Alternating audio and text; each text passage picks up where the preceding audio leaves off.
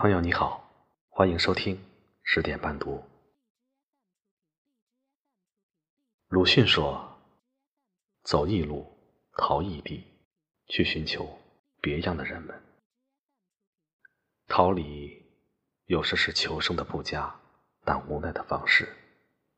旅行由此创造很多非现实的浪漫。但是，我们最终可能会发现。”意义和抚慰存在于熟悉而不完美的日常世界和旧风景里。今天为您送上一篇沈亮的文章：为了逃避自我而旅行。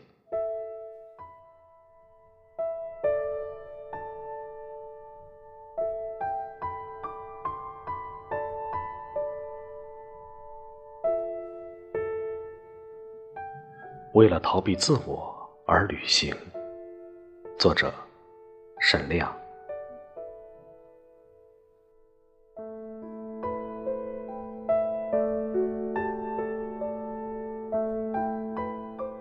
当我第一次站在香港国际机场，产生了世界尽在掌中的幻觉。那里像是一座制造梦境的城堡。天花板明亮的灯光反射在地板和玻璃上，斑斑点点，相互应和，向着开阔的前方延伸。建筑物的巨大尺度让我遗忘了对狭窄的、被一道道墙壁隔断的日常生活空间记忆，而井井有条的秩序感以及川流不息的繁忙景象，分散了我对自我的注意力。缓解着焦虑。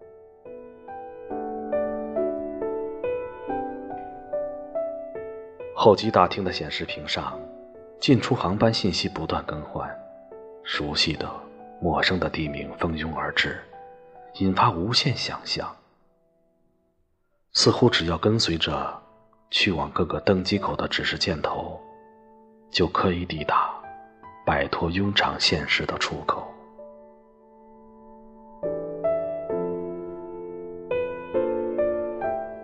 远方的诱惑是常见的主题，它会令人对着一条枯燥的铁轨产生思接千载的遐想，写出无病呻吟的文字。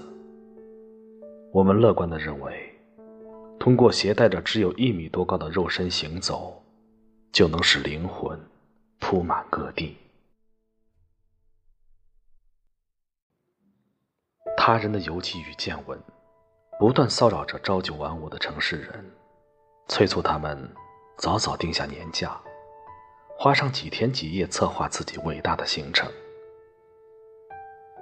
深夜怀想着照片上的异国风情入眠，每年总有一笔工资是要花在异国他乡。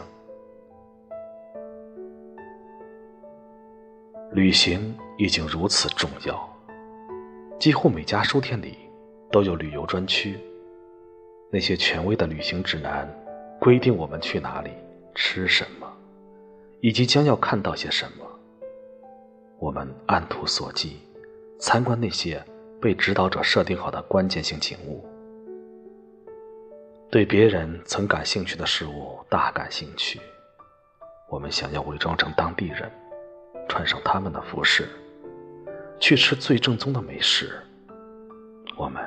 拿出相机，为已被反复曝光的景点再来一张。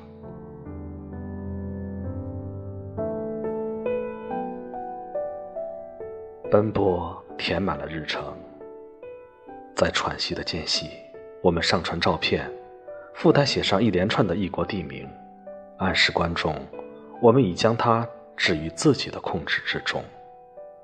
虽然我们沮丧的知道。在这个时代，出行已不能再发现一片新大陆，修正一张古老的地图，或是带回新发现的动植物标本。但率先抵达朋友们尚未领略过的风景，依然会有地理大发现般的喜悦。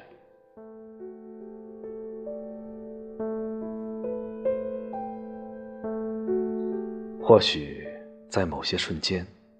我们也曾感到荒谬。那些人性深处自鸣得意和浮夸，依然如影随形，而生活中的困境，也仍守候在将来，等待着我们归去。可是，我们又是如此自怜，不忍心逼迫自己去面对荒谬，想要享受一年换来的一个暂时。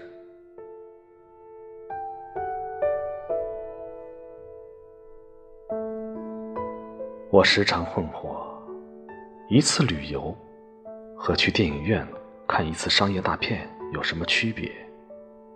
不过都是在一场消遣中躲避自己。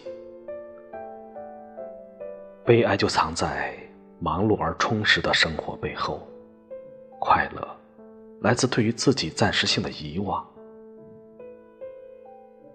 而当我们无法忍受与日常的琐碎虚无，以及孤立无援存在本质相处时，就想起了要去远方。行走曾经帮助人类认识世界，但现代，它却成了拒绝认识世界的工具。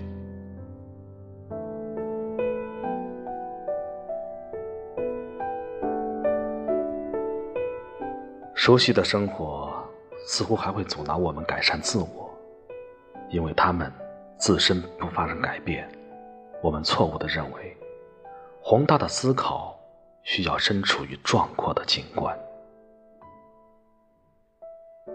很多年前，一位朋友曾在上海为一家农民工子弟活动中心的孩子们做了一堂讲座。他告诉他们：“如果你此生没有机会旅行，就去读一读伟大的著作，跟随书籍。”走遍世界，在技法高超的作家笔下，如恐惧、嫉妒、恨意，人性中的微妙幽暗，都会让我们在认识自我的途中深感震撼。这，正是匆匆忙忙的旅行者们所要努力避免的。优秀的作家们，是在拆卸一把。子弹上了膛的枪支，也是在旋律回旋的音乐厅中开火，让人惊恐，无处躲藏。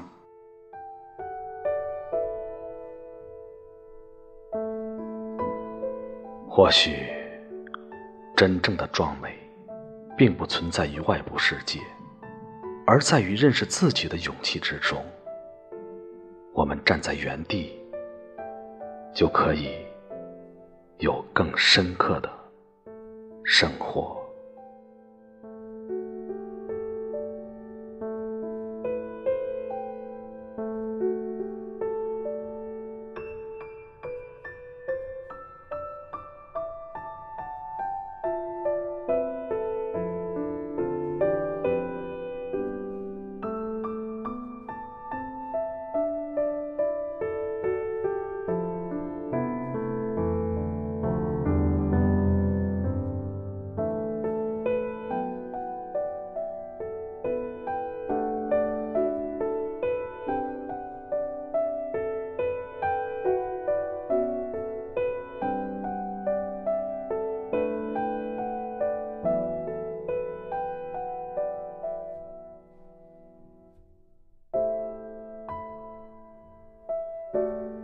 我是廊桥，每晚十点，我都在这里等你。